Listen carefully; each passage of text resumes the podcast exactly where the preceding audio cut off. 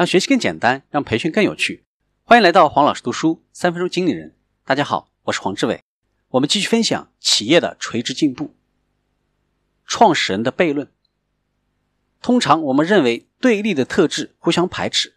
例如，一个人不可能既贫穷又富有，但是这常常发生在创始人的身上。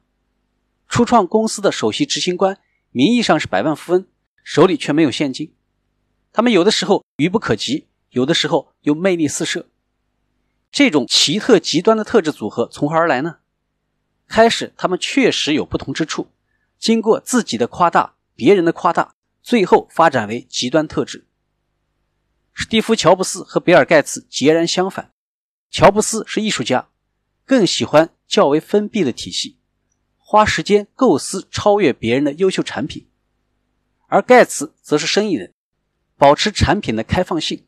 想要主导世界，但是他们都既是局内人又是局外人，都创立了自己的公司，并且推动其取得了无人能及的成就。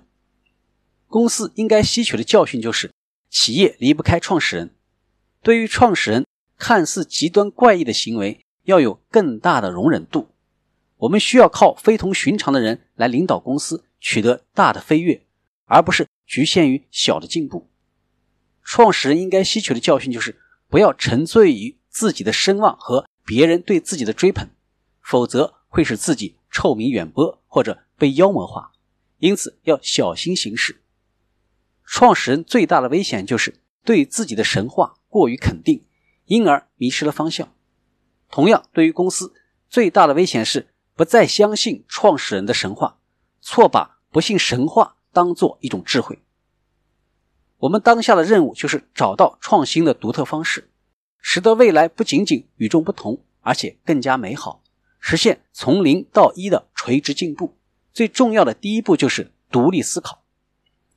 每个成功的企业都是不同的，你既可以在某个行业取得垄断，也可以在某个地域取得垄断。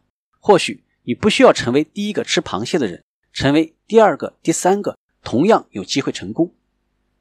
每个成功的企业又都是相同的，与众不同的创始人、敏锐的触觉、创新的氛围、敢做的勇气和必做的坚持。企业的垂直进步到这里就结束了，请继续收听下期的精彩内容。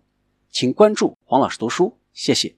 给我三分钟，还你一个精彩。我们下期见。